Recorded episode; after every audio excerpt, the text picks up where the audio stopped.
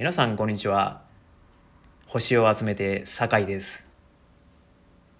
とある木を見ていてなんでこの木はこの形なんやろう？と突然思いました。何の理由もなく野放図にこういう形になったのではなく理由あってこの形になっていったものか。そういう視点で見てたらいろんな種類の木があります。背が高い低いもあれば葉っぱが広い細い木の肌がゴツゴツツルツルもあります。秋になったら葉っぱを落とす木落とさない木もあります。これは生き方なのか？